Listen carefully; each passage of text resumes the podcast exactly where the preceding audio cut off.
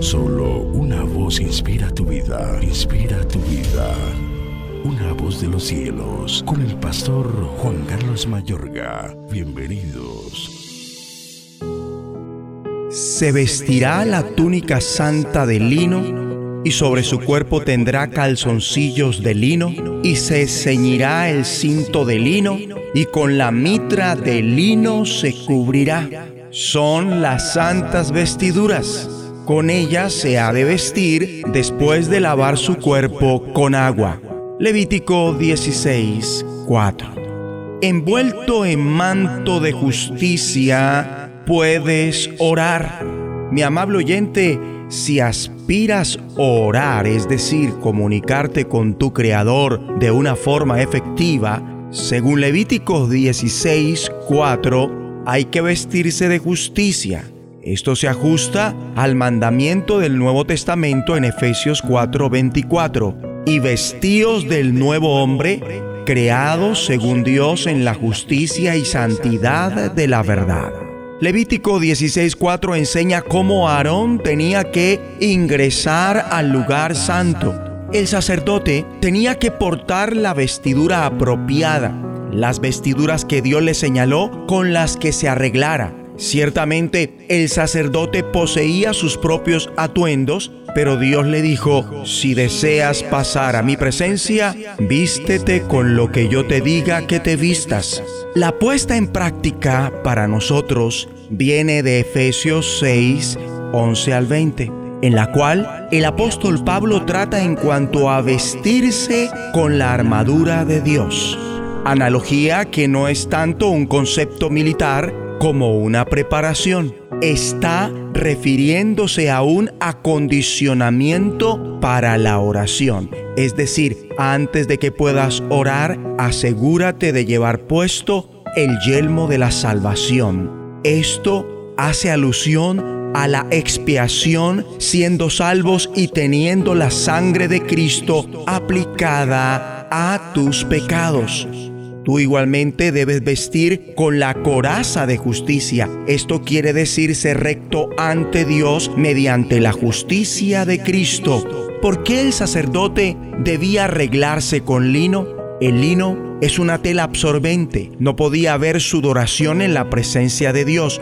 ¿Por qué? Porque sudar simboliza rebelión contra Dios por dejar de depender de Él. Según Génesis 3, 17 al 19, transpirar laborando no fue el plan original de Dios, fue el producto de la desobediencia de Adán.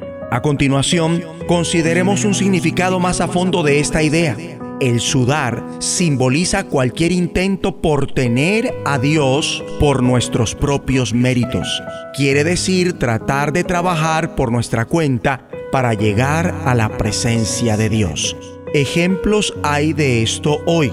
Considera que alguien no tiene derecho ante Dios. Para resarcir, esta persona dona a una fundación 700 mil pesos. En sí, aparentemente no hay nada de malo con el donativo. Sin embargo, Dios dice, eso no te concede ingresar en mi presencia. Te estás agotando. Estás pretendiendo acceder a mí a tu manera, por ti mismo, por tu cuenta, haciendo buenas obras a voluntad propia, pero al mismo tiempo no vives conforme a mi perfecta voluntad, según mi palabra. Eso es sudar, agotarse.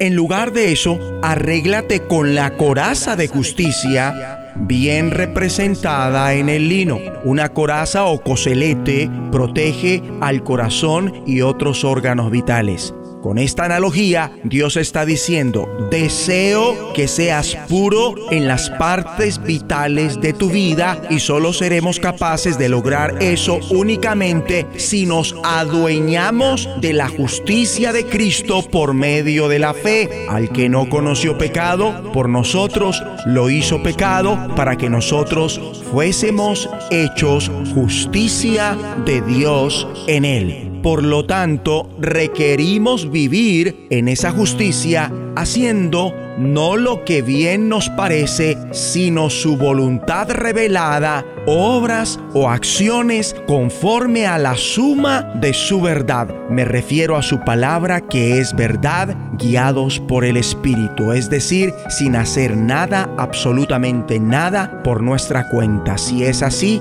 en sentido figurado, estás vestido de lino fino, limpio y resplandeciente, porque el lino fino es las acciones justas de los santos. Vamos a orar. Dios Padre, en gran manera me gozaré en Cristo. Mi alma se alegrará en mi Dios, porque me vistió con vestiduras de salvación, me rodeó de manto de justicia, como a novia, como a novio me atavió, y como a novia adornada con sus joyas, en el nombre de Jesús de Nazaret. Una voz de los cielos, escúchanos, será de bendición para tu vida. bendición para tu vida.